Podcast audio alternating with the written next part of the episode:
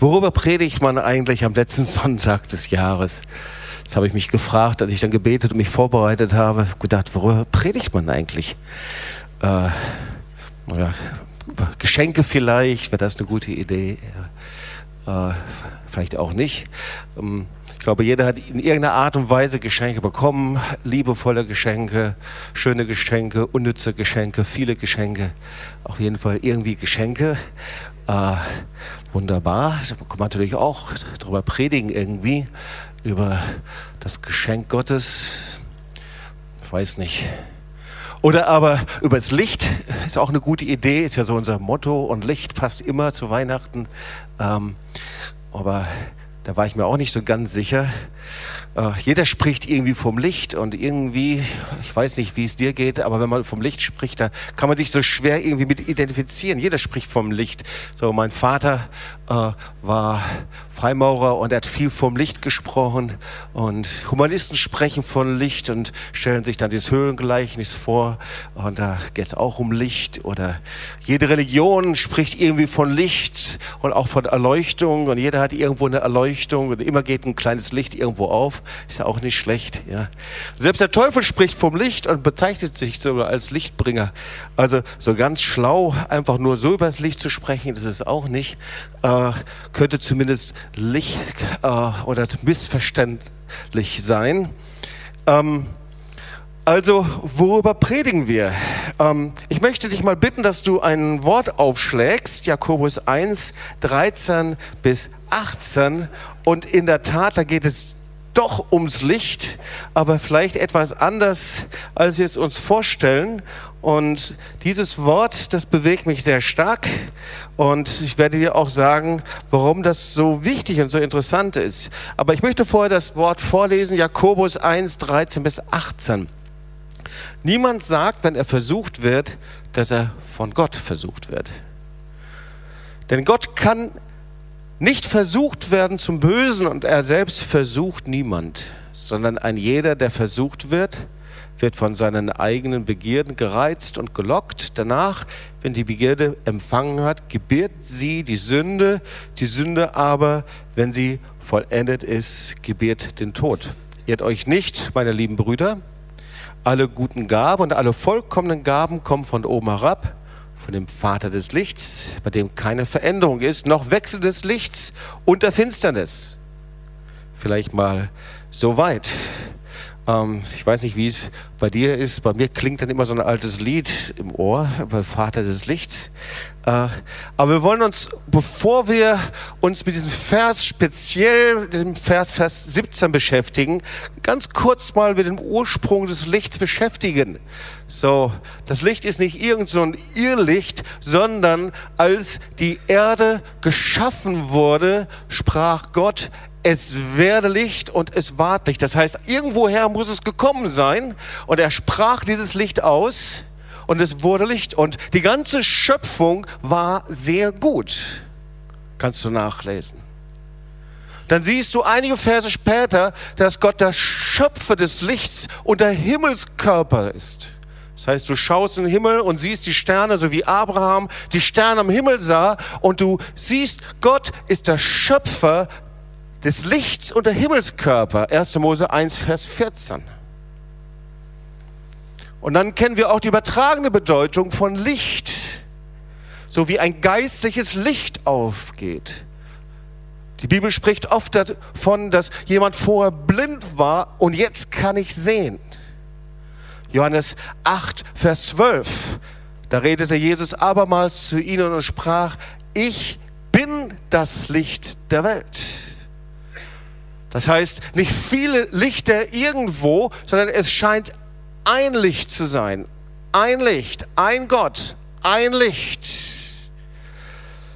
Nicht irgendwie so ein Licht, das von einem Scheinwerfern und Strahlen kommt, sondern mit einer völlig anderen Qualität. Jesus sagt, ich bin das Licht der Welt. Wer mir nachfolgt, der wird nicht wandeln in der Finsternis, sondern wird das Licht des Lebens haben. Also er ist der Schöpfer von geistlichem Licht. Er ist derjenige, der die Blinden sehend macht. Psalm 146, Vers 8. Der Herr macht die Blinden sehend. Das zieht sich ja durch Philosophien durch, das zieht sich durch, durch Mythologien, die Blindheit und dann sehen zu können. Und wenn wir uns die Bibelstellen anschauen, dann sehen wir, es gibt nur ein Licht. Und das ist schwer zu greifen. Dieses Licht Gottes, mächtig, Herrlichkeit. Ein Licht, das alles verändert personifiziert in den Sohn Gottes, in Jesus Christus. Johannes 1, Vers 5 liest du, in ihm ist das Leben, in diesem Licht. Das ist nicht einfach, dass du wie eine künstliche Bescheinung hast, so wie man das manchmal macht, so eine Therapieform im Herbst und im Winter, wenn Menschen depressiv sind, dann haben sie so Apparaturen mit so einem künstlichen Licht und lassen sich davon bescheinen, damit ihre Stimmung besser wird. Das ist nicht Gott. Er baut ja keine künstliche Apparatur drauf, damit deprimierte Stimmung verschwindet. In ihm ist Leben, sagt das Wort Gottes. In ihm ist keine Finsternis. 1 Timotheus 6, Vers 16 steht sogar noch mehr. Er ist nicht nur Licht, sondern er wohnt im Licht umgeben von Engeln, himmlischen Herrschern. Wir kennen die Weihnachtsgeschichte, als die Engel erschienen vor Jesus, umgeben von Herrlichkeit und von Licht. In ihm, in Gott, in seinem Licht hat die Finsternis keinen Platz. Und das ist die erste Botschaft heute Nachmittag. Da wo das Licht ist, kann keine Finsternis sein. Und die zweite Botschaft ist, da wo sein Licht ist und da wo Gott ist, da muss alles, was von ihm kommt, vollkommen sein, gut sein. Da muss alles das, was von ihm kommt, das muss das Beste sein. Da kann nichts Schlechtes von Gott kommen. Da kann nichts Negatives von ihm kommen. Da kann kein Schatten auf dich geworfen werden, sondern aus diesem Licht kommt das Beste. Es gibt nichts, was von Gott kommt, das schlecht ist. Nichts, das von ihm kommt, das gering ist. Nichts, das von ihm kommt, das böse wäre oder negativ. Das ist, was wir hier in diesem Vers lesen. Den schauen wir uns gleich mal ganz genau an. Seine Gaben und seine Geschenke. Jetzt sind wir doch bei den Gaben und Geschenken von ihm. Sie haben keine Rückgabegarantie, weil du wirst sie niemals umtauschen wollen. Alles, was Gott gibt und was er macht, ist vollkommen, ist ohne Fehler, ohne Makel. Es ist so, dass es Gott immer gefällt. Das ist die Einleitung zu unserem Vers. Ihr Lieben, ich habe gerade so ein bisschen den Jakobusbrief entdeckt. Und ich muss sagen, dass ich so ein bisschen, als ich anfing, den Jakobusbrief zu lesen, um mich damit zu beschäftigen, so ein bisschen, ja, so ein bisschen negativ, theologisch vielleicht infiziert war. Schon mal der Jakobus, das weißt du ja, der Verfasser dieses Briefes, das war der Bruder, der Halbbruder Jesu. Das ist nachgewiesen und sprechen die Quellen davon. Der Bruder Jesu, das war eine der Säulen der Urgemeinde, der Jerusalemer Urgemeinde. Eine zentrale Gestalt. Neben Petrus und Johannes war er die Säule. Und der Jakobusbrief, das ist ein messianischer Brief. Das ist ein Brief, der äh, an Judenchristen gerichtet ist. Kannst du nachlesen. Erster Vers, Jakobus, ein Knecht Gottes und des Herrn Jesus Christus, an die zwölf Stämme der Zerstreuung. Und damit meint er an die jüdischen Christen, an die ersten Christen. Ihr wisst ja, zuerst war die ganze Urgemeinde jüdisch, judenchristlich. Und erst nach und nach wurde sie immer hellenistischer und es kamen Nichtjuden dazu und wurden immer mehr. Und im Zuge dessen, dass die Judenchristen immer weniger wurden und Heidenchristen immer mehr, weil die Kirche größer wurde, wurde auch Jakobus immer weiter zurückgedrängt. So theologische Lehrer sagen interessante Dinge. Sie sagen, in diesem Jakobusbrief, der sehr wahrscheinlich 20 Jahre ungefähr nach der Kreuzigung Jesu geschrieben wurde, da kommt man Jesus unheimlich nah. Das heißt, der richtigen Lehre Jesu, das, worüber Jesus selber gesprochen hat, das kommt man dem ganz nah. Sehr wahrscheinlich sind da sogar Zitate Jesu mit drin. Ähnlich wie beim ersten Johannesbrief. Und einer dieser Verse, in dem man das so entdeckt, speziell auch an den Wortgebrauch, das ist dieser Vers 14. Alle gute Gaben und alle vollkommenen Gaben kommen von oben herab, von dem Vater des Lichts. Kann sein, dass es Jesus sogar selber gesagt hat. Diesen Vers, bei dem keine Veränderung ist, noch Wechsel des Lichts und der Finsternis. Aber Jakobus wurde mit seinem Brief immer mehr in den Hintergrund gedrängt und hinterher unser Freund Martin Luther der konnte damit gar nichts anfangen. Das war ihm einfach zu jüdisch. Theologen wissen das. Er nannte diesen Brief die strohende Epistel. Oder er sagte dazu, zu Jakobus, dieses Jäckele wollen wir mal aus der Bibel stoßen. Und das hat eine ganze theologische Richtung geprägt. Theologen bis heute. Und irgendwie war der Jakobus ziemlich, Jakobusbrief ziemlich stark an, äh, äh, an das Ende gerückt des äh, Neuen Testaments, weil man meinte, das passt nicht zusammen. Jakobus und Paulus, völlig anders. Aber das stimmt nicht. Natürlich ist doch ein, ein Wort, ein Wort Gottes. Und das hat mich interessiert. Was ist denn eigentlich hier das Judenchristliche? So, man spricht ja unheimlich viel von den Geistersöhne Zions, wir auch in den letzten vielen Jahren. Aber vielleicht, wenn ihr mich beobachtet habt, dann merkt ihr, dass ich in letzter Zeit nicht so sehr viel darüber gepredigt habe, weil ich suche innerlich nach einer Antwort, weil ich glaube, das ist mehr als jüdische Kultur. So sehr wir sie schätzen und lieben. Es ist mehr als nur die Feste zu kennen. Es ist mehr als Schofar zu blasen. Und hier finden wir irgendetwas in diesem Jakobusbrief, das wesentlich mehr ist und was etwas mit unserem Denken, mit unseren Haltungen und Überzeugungen als Christen zu tun hat. Und gleichzeitig sind wir von Dingen geprägt, die so in unser Denken eingedrungen sind, dass wir unwillkürlich zurückzucken, wenn wir bestimmte Worte aus dem Neuen Testament hören, weil wir sie nicht verstehen. So, ich möchte das mal an einem Bild dokumentieren. Wir wissen ja, Paulus spricht davon, gerechtfertigt aus Glauben, aus Gnade. Und da habe ich ein schönes Bild gesehen. Und zwar wollen wir das einfach mal zeigen, weil es ist doch so, sagt das Wort Gottes, das wissen wir, wir können zum Kreuz kommen, so wie wir sind. Als Sünder mit Schuld, welcher Vergangenheit. Du kannst zum Kreuz kommen, wie du bist, egal woher du kommst. Du kannst kriminell sein, du kannst aus dem Gefängnis Prostituierte sein, voll geladen mit Schuld und Sünde. Das Kreuz steht für jeden offen. Das ist das, was Paulus sagt. Gerettet aus Glaube. Und wir machen das einfach mal. Du kommst zum Kreuz und wir sagen mal, äh, Thomas, komm doch einfach mal.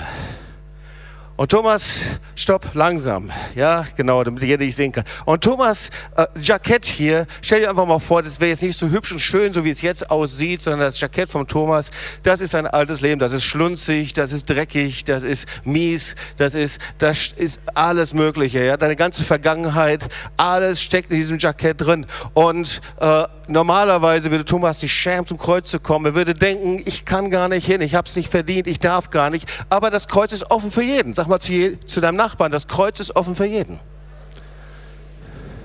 Was Paulus sagt ist, du kannst zum Kreuz kommen. So, jetzt kommst du zum Kreuz. Du begibst dein Leben Jesus. Und er vergibt dir. Und was du machst, ist, dass du ein altes Leben ausziehst und ans Kreuz bringst. Schuld und Sünde. Du legst es nieder. So, und da ist es, weil Jesus dir vergibt und weil er für dich am Kreuz gestorben ist. Du kommst zu ihm hin und schüttest dich aus und sagst, Herr, ich bin schuldig geworden vor dir. Ich habe ohne dich gelebt. Und Jesus sagt, ich vergebe dir. Einfach aus meiner Gnade heraus. Der Schritt von dem Platz da vorne bis zum Kreuz geschieht durch Glauben. Weil er glaubt, dass wenn er den Namen Jesus anruft, er gerettet wird. Das ist Paulus. Aber was passiert jetzt? Weil viele denken, dass sie, wenn sie jetzt so am Kreuz gelandet sind, dann ziehen sie einfach ihr altes Leben wieder an. Sie haben mal diese eine Entscheidung gefällt und dann leben sie mit ihrer Lüge, mit ihren kaputten Beziehungen, mit ihren Charaktermängeln, mit ihrer Trennung von Gott, leben einfach weiter und sagen, das war's jetzt und so habe ich jetzt mein Leben Jesus gegeben. Und das ist das Problem. Und wer sagt, dass es falsch ist, dass es so nicht geht?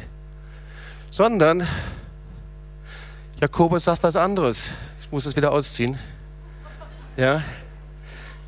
Jakobus sagt was anderes. Er sagt, nein, wenn du dein Leben ans Kreuz gebracht hast, dein Alte, deine Vergangenheit ans Kreuz gebracht hast, wenn du dich gebeugt hast vor Jesus und du hast Vergebung empfangen, was machst du? Du nimmst dein altes Leben nicht wieder mit, sondern du lebst ein neues Leben mit ihm in der Verantwortung vor Gott. Du wirst verändert im Anschauen seines Bildes. Du nimmst nicht mal die Schuld, das alte Leben mit, sondern du lebst ein neues Leben in Jesus Christus. Jetzt darfst du dich hinsetzen ohne Jackett.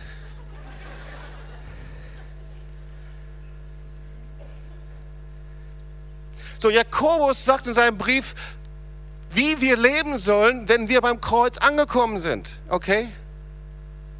Sagt Paulus auch. Aber in der Gewichtung her sagt Jakobus so, hey, wenn du Christ geworden bist, wenn du Nachfolger Jesus bist, dann lebst du nicht so weiter, wie du bisher warst, sondern da gibt es einen Lebensstil, der Gott gefällt und wo der Teufel keinen Zugriff hat bei dir. Und das ist das Problem. Oft leben wir einen Lebensstil, so wie wir vorher gelebt haben, ohne Gott, und der Teufel bekommt einen Zugriff. Der Jakobusbrief, der wird zusammengefasst mit einem Satz der Bergpredigt. Und zwar mit dem Satz der Bergpredigt, es werden nicht alle, die zu mir sagen, Herr, Herr, in das Himmelreich kommen, sondern die den Willen meines Vaters tun. Was ist das für ein Lebensstil hier? Ist der Lebensstil, der ausgerichtet ist, den Willen Gottes zu tun. Ein Christ ist derjenige, der Jesus nachfolgt und der, die ausgerichtet ist, den Willen des Vaters zu tun. Weißt du, viele Christen leben mit einer Mentalität, da ist es ganz gleich, dass sie denken, es wäre völlig gleich, was wir tun, ob das jetzt mit Schuld oder Sünde verbunden ist. Aber so ist es nicht. Andere leben so, dass sie sagen, ich kann sowieso keinen Sieg über Sünde haben. Viele Christen leben so, dass sie sagen, ich muss ständig dieses Joch auf mich nehmen, ich werde immer und immer wieder sündigen, ganz gleich. Aber dann, wenn ich so lebe, ist es auch egal, wo ich Schuld habe. Ich relativiere dadurch die Sünde wieder. Aber Jakobus sagt Folgendes. Du kannst den Willen Gottes tun. Du kannst es. Er sagt, du bist verantwortlich, wie du lebst und nicht Gott. Du bist verantwortlich. Und so wie du lebst, so wie du Jobst lebst, so wie du lebst, du kannst deinen Namen einsetzen, entscheidest du darüber, ob du im Licht, im Segen Gottes bist oder in Finsternis. Versucht, angegriffen, in Niederlage. Soll ich das nochmal wiederholen? Das ist ein ganz wichtiger Satz. So wie wir leben, so wie du lebst, entscheidest du darüber, ob du im Licht bist, im Segen oder in Finsternis. Und das heißt versucht oder angegriffen, in Niederlage lebst. Das ist das, was Jakobus hier sagt. Und das wollen wir uns jetzt mal anschauen. Das wollte ich hier vorher erklären, bevor wir uns den Vers mal näher anschauen. Jakobus 1, Vers 17. Ich habe schon gesagt, viele Theologen gehen davon aus, dass es sich um ein direktes Zitat um Jesus handeln könnte. Natürlich kann man es nicht hundertprozentig sagen, aber manche vermuten das. Und vorher kommt noch ein interessanter Satz. Da sagt Jakobus, irrt euch nicht, meine lieben Brüder. Naja, also wenn er das sagt, dann meint er, schätzt die Dinge nicht falsch an, hört ganz genau zu. Ihr habt irgendwo da einen Dreher drin. Irgendwas stimmt da nicht bei dem, was ihr so denkt. Also ganz real schreibt er dieses, diesen Brief hier und diesen Vers an die Gemeinde. Also wie ein Ausrufezeichen, Ausrufezeichen, Ausrufezeichen vor diesem Vers.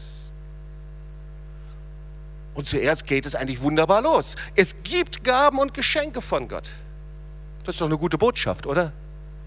Ich meine, äh, Gott ist kein stummer Gott. Viele gehen ja so mit ihm um. Gott ist ein Gott, der gibt. Viel mehr, als du je beschenkt bekommen hast. Gott ist ein Gott, der gerne gibt. Gott ist ein Gott, der Geschenke gibt und der Segen will, weil er ein guter Gott ist.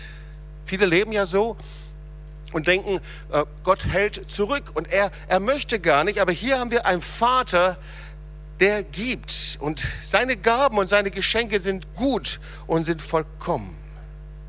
Alle gute Gaben und alle vollkommenen Gaben. Und dann etwas Ungewöhnliches sind von oben herab. Das steht nur in diesem Vers hier. Steht von oben herab, vom Vater des Lichts, von Gott vom Vater, eigentlich steht da sogar vom Vater der Lichter. Das ist Plural. Von dem Vater, in dem Finsternis keinen Platz hat. Bei dem es keine Veränderung gibt. Der nicht mal gut drauf ist und mal schlecht drauf ist. Der nicht mal denkt, jetzt gebe ich was, aber jetzt bestrafe ich dich. Bei ihm gibt es keine Verfinsterung, der nicht irgendwann mal sauer ist und finster und immer, immer, immer äh, verschlossener und sagt, ich lasse mich mal. Es gibt bei ihm keine Verfinsterung. Dieses Licht wird nicht mit dem Dimmer langsam runtergeschaltet, sodass es halb dunkel ist. Es gibt keine Veränderung bei ihm. Er ist gleich. Es gibt keinen Wechsel.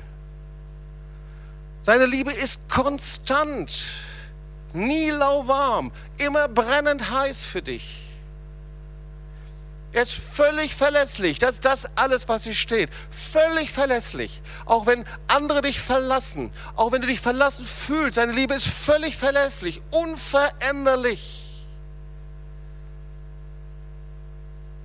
Und das heißt, die Krisensituation, durch die du gegangen bist, die Krankheiten vielleicht, die Armut, durch die du gehst, durch Not und Katastrophen und Krisen, kommt nicht von ihm.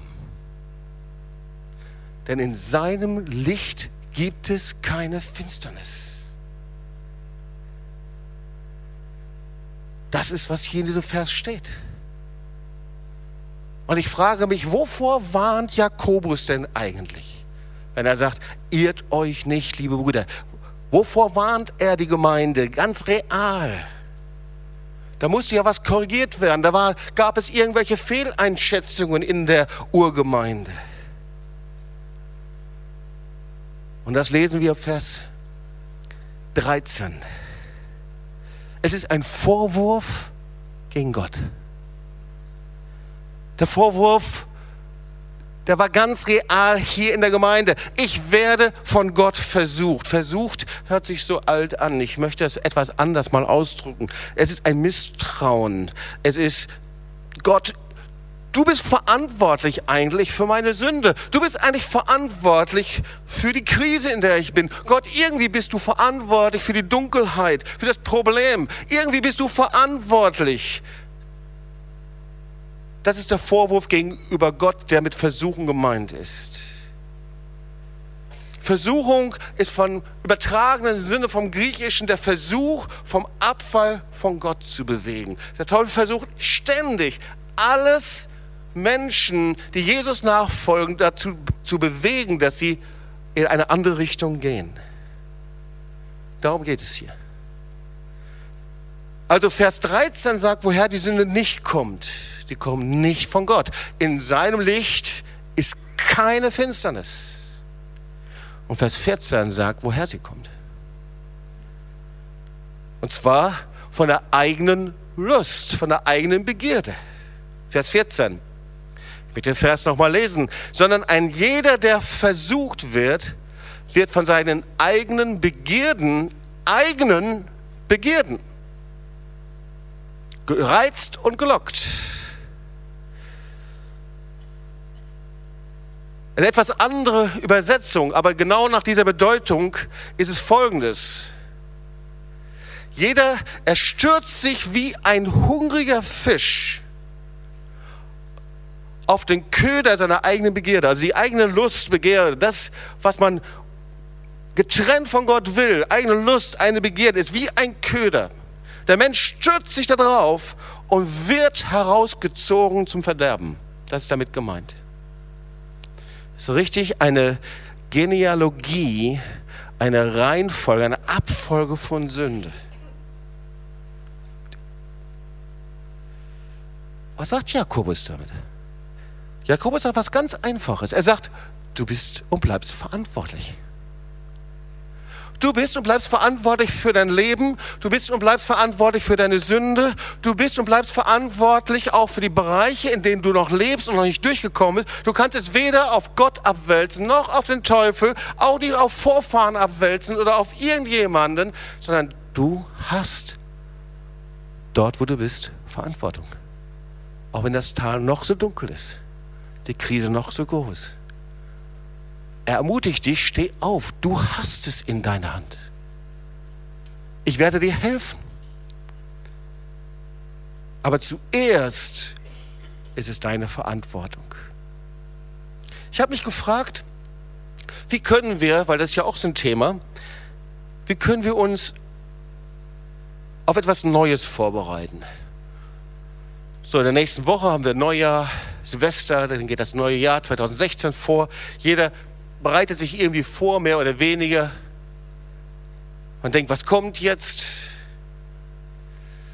So ein neuer Abschnitt, wie bereite ich mich auf einen neuen Abschnitt vor? Manchmal ist es auch ein neuer Lebensabschnitt oder in meinem Beruf, wie bereite ich mich vor? Ist nicht nur auf ein neues Jahr bezogen. Wie bereite ich mich als Gemeinde, wie bereiten wir uns als Gemeinde vor auf das Neue, das Gott tun möchte? Der Herr spricht immer von einem neuen Land. Und ein neues Land kommt man immer nur mit Vorbereitung.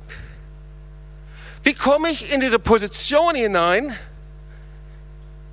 in der die vollkommene Gaben und die vollkommenen Geschenke von dem Vater des Lichts bei mir wirklich ankommen? Ich finde das so eine wichtige Frage, oder? Die möchte ich doch haben.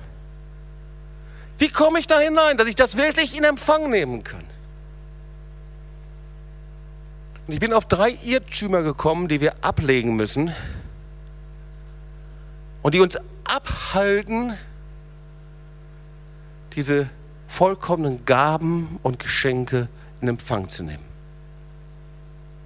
Drei Irrtümer, die wir ablegen sollten, weil sie uns abhalten, die Autorität zu haben, die Gott dir eigentlich gegeben hat. Hör mal zu, dieses Licht, dieses wunderbare Licht, da sagt der Herr, das soll in dir und mir leuchten. Lass das Licht leuchten. Also wie kann das sein? Wir können hingegeben sein. Wir können arbeiten für Gott. Wir können so viele Dinge tun. Du kannst in die Gemeinde gehen, du kannst in die Kirche gehen, du kannst in die Zellgruppe gehen, du kannst im Kirchenchor singen, du kannst alles Mögliche machen. Wir können trotzdem blind sein für geistliche Dinge, oder?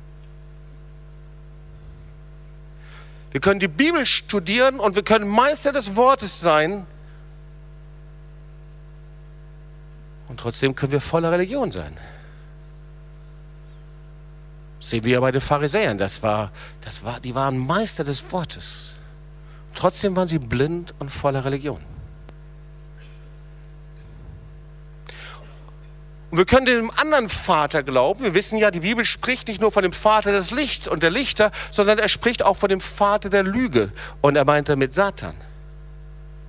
Und wir können diesem Vater der Lüge glauben und anstatt überfließendes Leben einfach in Gesetz eingebunden sein, in religiöses Denken eingebunden sein. Was sind diese drei Irrtümer? Der erste Irrtum, und ihr Lieben, lasst uns das nicht sofort so beiseite stoßen, sondern einfach mal in uns hineinschauen, inwieweit wir da Elemente in uns haben. Der erste Irrtum lautet folgendermaßen. Alles, was passiert, ist Gottes Wille. Wir wissen, dass es die Strategie Satans ist, dass Christen glauben, dass alles, was passiert, irgendwie man nichts dran machen kann. Es hat irgendwas mit dem Willen Gottes zu tun. Und Christen fühlen sich unglaublich machtlos dann. Und die Wahrheit ist, ihr Lieben, dass vieles, was auf der Erde passiert, nicht Gottes Wille ist. Mord, Tod, Elend, dass Kinder ertrinken, ist nicht Gottes Wille. Hass ist nicht Gottes Wille. Krankheit ist nicht Gottes Wille. Unfall, Beziehungen, die kaputt gehen. Vereinsamung von Menschen über Weihnachten. Hier sind einige, du warst völlig einsam über Weihnachten. Auch das ist ein Aspekt. Und du bist froh, dass die Feiertage wieder vorbei sind. Vereinsamung ist nicht Gottes Wille. Aber dieser Gedanke beeinflusst das Denken von vielen, vielen Christen.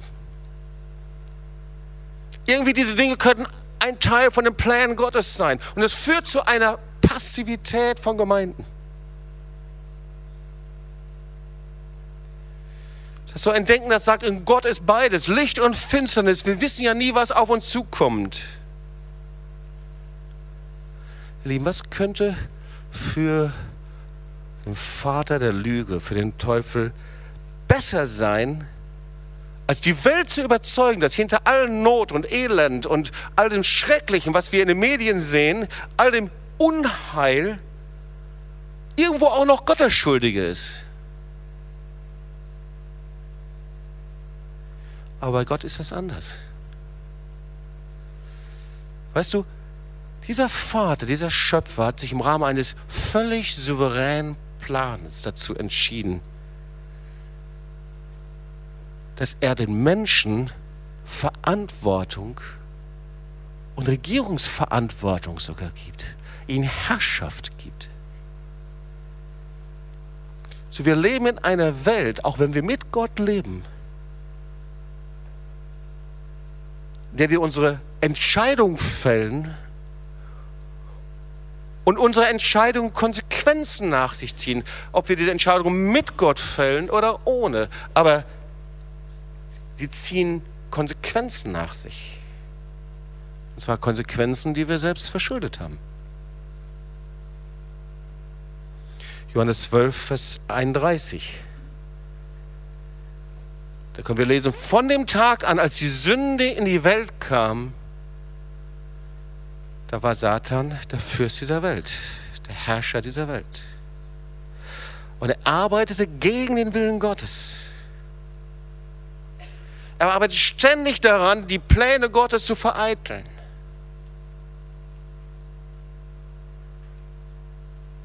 Das Wort Gottes sagt, er ist und geht herum wie ein brüllender Löwe und sucht zu vernichten, was er vernichten kann. Es ist nicht so, dass alles, was passiert, Gottes Wille ist. Gott ist ein guter Gott. Yes. In seinem Licht ist keine Finsternis. Der zweite Irrtum heißt, dass Christen keine geistliche Autorität haben. Das Schlimmste, was es ist, wenn du Kind Gottes bist, wenn du Christ bist und du bist frustriert über dein Leben und du läufst rum und dein Leben verändert sich nicht. Und du machst Gott, deine Vergangenheit oder andere Menschen verantwortlich dafür. Nein, du hast es selbst in deiner Hand. Diese falsche Theologie sagt Folgendes, Christen müssen mit dem leben, was um sie herum ist. Aber Paulus sagt etwas anderes, 2 Timotheus 3, Vers 5. Das sollst du aber wissen, dass in den letzten Tagen schlimme Zeiten kommen. Und dann wird das eben beschrieben. Und dann, Vers 5 steht, sie haben den Schein der Frömmigkeit, aber deren Kraft verleugnen sie. Und die Warnung von Paulus ist sehr kräftig. Solche Menschen meide, sagt er sogar. Und die Folge dieser Theologie ist, dass ich mich mit meinen Niederlagen abfinde. Du findest dich mit deiner Sucht ab. Du findest dich ab mit deinem Hass. Du findest dich ab mit deiner inneren Widerständen. Du findest dich ab mit den Stimmen, die du innerlich hörst. Du findest dich ab mit den okkulten Bindungen und Belastungen, in denen du immer noch bist. Du findest dich ab mit den Katastrophen in der Familie. Und das ist das, was der Teufel will. Und was er will, ist, dass du eigentlich frustriert bist mit Gott. Auf ihn zeigst. Und sagst, in dir ist auch Finsternis. Die Gaben, die von dir kommen, die sind nicht gut. Das ist das, was er will. Weißt du, Christen, die diese Lüge glauben, dass sie keine Autorität haben in Jesus, sie sind dann angesichts der Angriffe der Finsternis machtlos. Sie haben kein Mittel dagegen. Sie wissen nicht, welche Autorität Jesus dir verliehen hat. Und das sage ich dir nicht aus Theorie. Alles, was hier in dieser Stadt passiert ist, das kam aus Gebet und Autorität. Alles, was sich verändert, transformiert hat, das kam aus Gebet und Autorität. Als wir hier in diese Stadt kamen, es war die Zeit der Gurus und der Sekten und der Bhagwan-Gurus. Vielleicht erinnern sich einige Ältere noch daran. Die liefen alle in Orange herum. Das ist nur eine Story am Anfang. Wir können viele hinterher erzählen. Und der Hauptguru, der lebte in Indien. Der hieß eben Bhagwan. Und hier liefen also die ganzen Bhagwan-Jünger rum. Und die hatten eine Teestube in der Innenstadt. Und Charlotte und ich, wir waren noch nicht lange in dieser Stadt drin. Aber diese Teestube, die hatte einen Geschäftsführer. Aber wir kamen in diese Teestube und äh, einer der Toasts, die verkauft wurden, die hießen Holy Spirit Toast. Und irgendwie Charlotte und mir uns platzte einfach der Kragen und gesagt, das darf doch wohl nicht da sein. Herr, mach diesen Laden zu hier. Der Laden hat nicht nur zugemacht, sondern der Geschäftsführer hat sich dann bekehrt, das ist der Matthias, Matthias Kletsch. der jetzt zu Silvester da sein wird. Ja der lange Jahre hier gedient hat, wird jetzt über Silvester da sein. Ist nur eine der Geschichten. Ich könnte von, von Pornoshops äh, erzählen, die abgebrannt ist, nicht weil wir Feuer gelegt haben, ganz sicher nicht.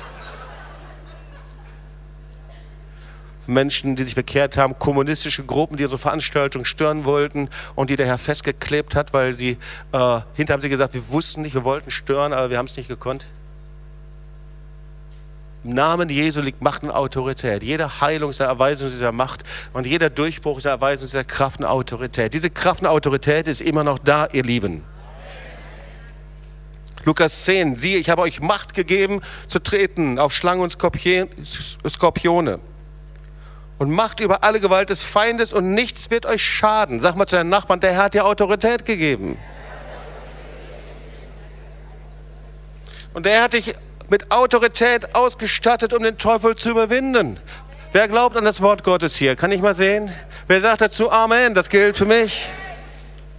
Offenbarung 12, Vers 11. Sie haben ihn überwunden. Wer denn überhaupt? Sag mal zu Nachbarn, das bist du, okay? Sie haben ihn überwunden durch des Lammes Blut.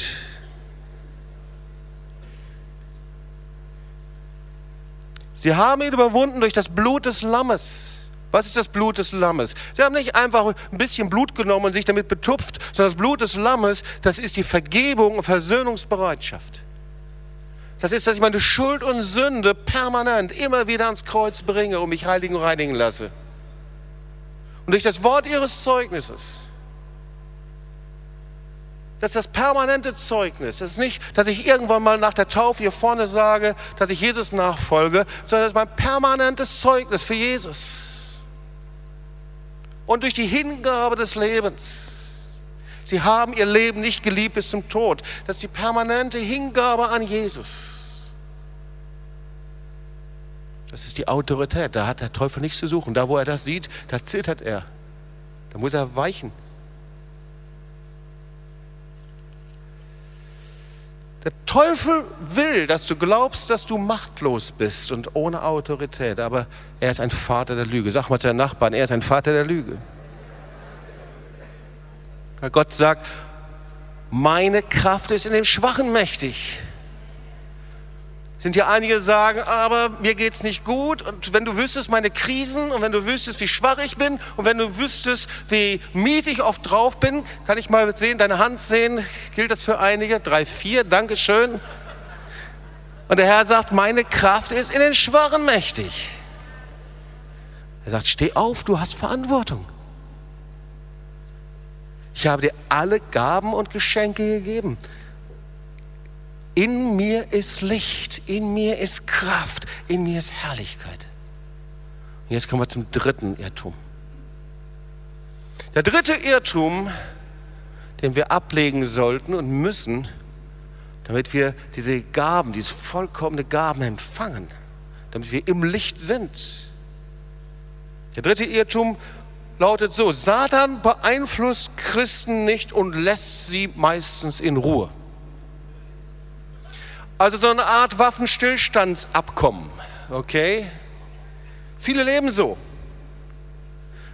Sie sagen, eigentlich spielt er nicht so eine große Rolle, schon irgendwo, vielleicht ist er da, aber irgendwie bin ich da immun, ich schlängel mich da durch, im wahrsten Sinne des Wortes. Ist er wahrscheinlich im gleichen Rhythmus wie die Schlange selbst. Und das ist eine Lüge. Das ist ein Irrtum. Schau mal, denn solange es so etwas gibt wie die Finsternis,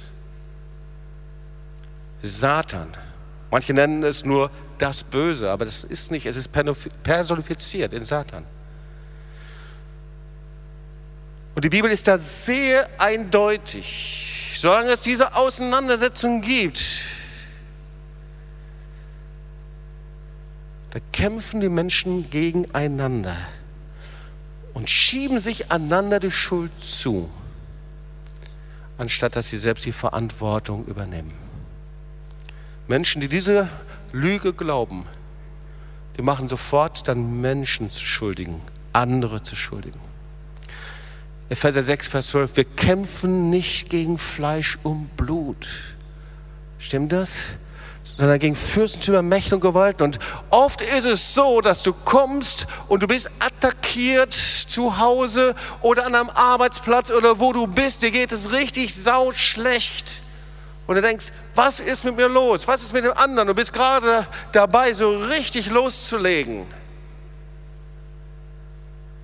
Da sollst du wissen, wir kämpfen nicht gegen Fleisch und Blut, sondern gegen Mächte und Gewalten. Du bist verantwortlich wie du lebst.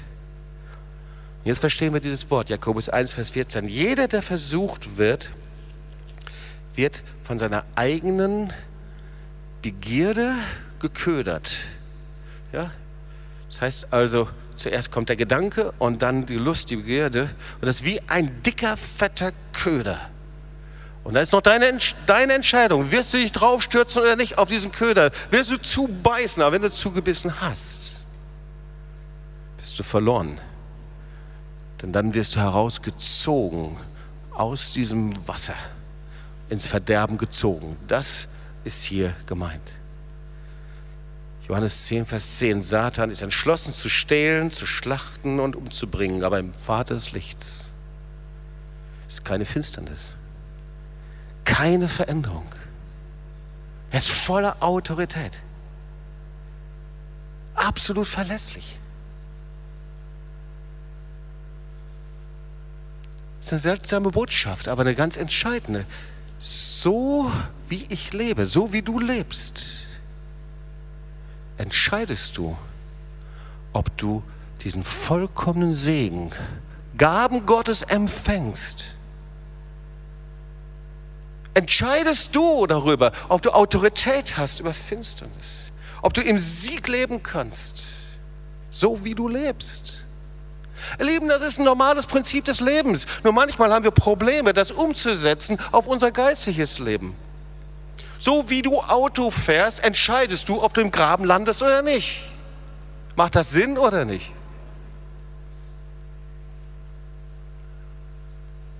So wie du mit deinem Körper umgehst, entscheidest du, ob du irgendwann mal zusammenbrichst oder nicht. Stimmt das? Ja oder nein? Und so wie du in deinem Beruf lebst, entscheidest du darüber, ob du erfolgreich sein kannst, eine Hilfe und ein Segen oder auch nicht. So wie du geistlich lebst mit Gott, entscheidest du darüber, ob du siegreich in das neue Land hineingehst siegreich in das neue Jahr, diesen neuen Abschnitt, was immer das auch ist oder nicht. Und die Frage ist, wie lebe ich? Würde ich am liebsten sagen, Fortsetzung folgt nächsten Sonntag. Aber ich kann es dir ganz kurz sagen. Weil viele haben Vorstellungen, völlig kompliziert. Jetzt eine Fülle an Regeln, jetzt eine Fülle an Dingen, die ich machen muss. Aber Jakobus ist das sehr jüdisch, sehr einfach. Der Bruder Jesu. Oh ja, der hat Jesus genau zugehört. Der weiß genau, wovon er redet. Der hat es auch nicht vergessen. Jesus war erst 20 Jahre gekreuzigt, der war noch nicht lange tot. Und er, dieser Bruder Jesus, dieser Bruder Jesu, er spricht von Jesus als den auferstandenen Herrn. Er ist ihm als auferstandenen Herrn begegnet. Ich denke, wenn jemand kritisch wäre, dann wäre er es, oder? Er weiß genau, was müssen wir tun. Und es ist so einfach. Er sagt, ihr sollt Hörer und Täter des Wortes sein.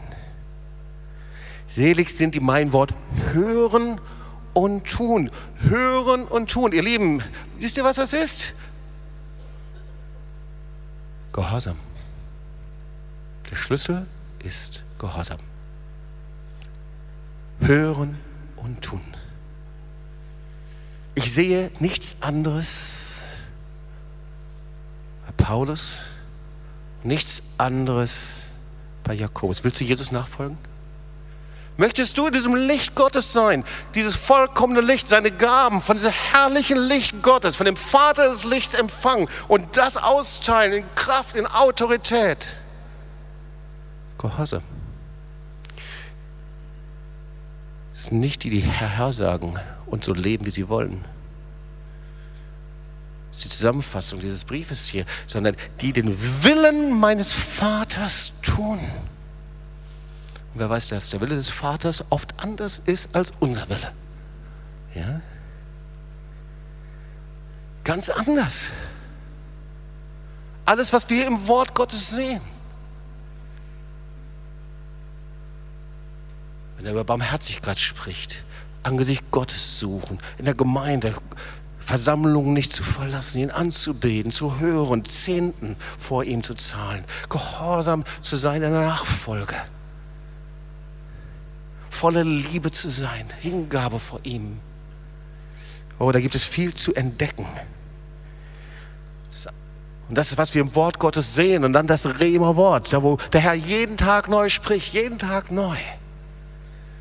Und eigentlich ist es eine Haltung des Herzens. Himmlischer Vater, Du bist so gut, so voller Liebe, so voller Güte. Du hast das Beste gegeben, deinen eingeborenen Sohn, dass er für mich am Kreuz gestorben ist. Und jetzt komme ich zu dir hin, um dir mein Leben zu übergeben, auszuliefern. Bist du bereit, das zu tun?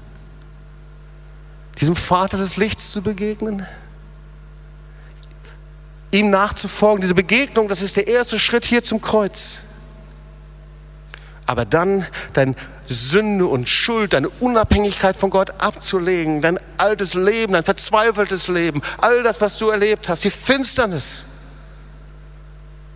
um dann ihm zu folgen, deinem neuen Leben. Als, als jemand, der sagt, Herr, ich will nicht mehr meine Wege gehen, sondern dir nachfolgen, so wie du willst und so wie du möchtest. Wenn du das willst und das möchtest, bist du gleich eingeladen hier zum Abendmahl. Weil das Abendmahl ist keine Tradition, sondern das Abendmahl ist, dass wir ein Teil des Leibes Jesu sind. Und ein Teil des Leibes Jesu, da kann der Leib sich nicht entfernen und das eine Gliedmaß sagen, ich gehe meinen Weg hierhin und das andere dorthin, sondern jeder ist eingebaut als lebendiger Stein in den Bau Gottes. Wenn du Jesus so folgen willst, zuerst zum Kreuz, als Schritt deines Glaubens, deines Vertrauens, dass du sagst, ja Herr, ich komme. Und dann, nachdem du dort warst, lebst du so, wie er es möchte. Du gehörst zu denen, die das tun, was er sagt. Und du wirst erleben, wie du ein Leben erlebst, in dem der Teufel keinen Zugriff mehr hat. In dem du eine siegreiche Zeit hast. In dem du ein neues Land betreten kannst. Und ich möchte für dich beten. Und bleib einfach sitzen. Und ich möchte einfach für dich beten. Himmlischer Vater, ich danke dir, dass du hier bist voller Liebe, voller Güte, voller Erbarmen. Danke, dass du das Vater des Lichts bist. Und Herr, nicht viele Lichter, sondern Jesus, du bist das Licht, du bist die Wahrheit.